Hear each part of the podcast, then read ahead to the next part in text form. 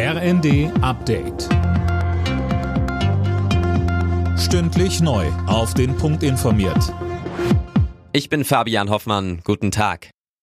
Wer steckt hinter dem Anschlag auf die Nord Stream Pipelines im vergangenen Herbst? Darüber wird im Zuge der Ermittlungen gerade spekuliert. Tom Husse, mittlerweile hat die Bundesanwaltschaft bestätigt, dass sie bereits im Januar ein verdächtiges Schiff durchsucht hat. Und das soll eine Rolle beim Transport der Sprengsätze gespielt haben, die an den Pipelines explodiert waren. Zu den Tätern ist derzeit noch nichts bekannt. Die Ukraine jedenfalls sagt, dass sie nichts mit der Sabotage zu tun hat. Zuvor hatten Medienberichte für Wirbel gesorgt. Ermittler sollen herausgefunden haben, dass die Spur an die Ukraine führt.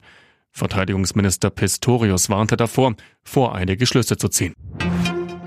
Die Warnstreiks im öffentlichen Dienst betreffen heute bundesweit vor allem soziale Einrichtungen. Heißt unter anderem, Kitas und Horte bleiben zu. Daniel Stuckenberg, dass ausgerechnet am Weltfrauentag gestreikt wird, ist kein Zufall. Nein, denn im Sozial- und Erziehungsdienst arbeiten überproportional viele Frauen, laut Verdi nämlich über 80 Prozent.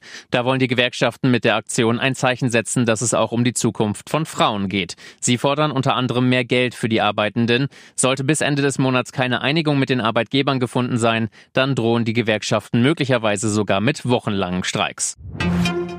Die Ukraine fordert von der EU deutlich mehr Munition. Bei ihrem Treffen in Stockholm beraten die EU-Verteidigungsminister heute über Munitionslieferungen im Wert von einer Milliarde Euro aus Beständen der Mitgliedsländer. Das ist nicht genug, heißt es aus Kiew. Die Ukraine fordert viermal so viel. Bundesverteidigungsminister Boris Pistorius bekräftigte im Vorfeld. Wir müssen in Zukunft besser aufgestellt sein, Munition koordinierter, gemeinsamer äh, zu bestellen, zu produzieren. Wir müssen zu Standardisierungen kommen, zu mehr Kompatibilität von Munition. Das sind aber Aufgaben für die Zukunft. Jetzt gilt es, die ersten Schritte zu machen.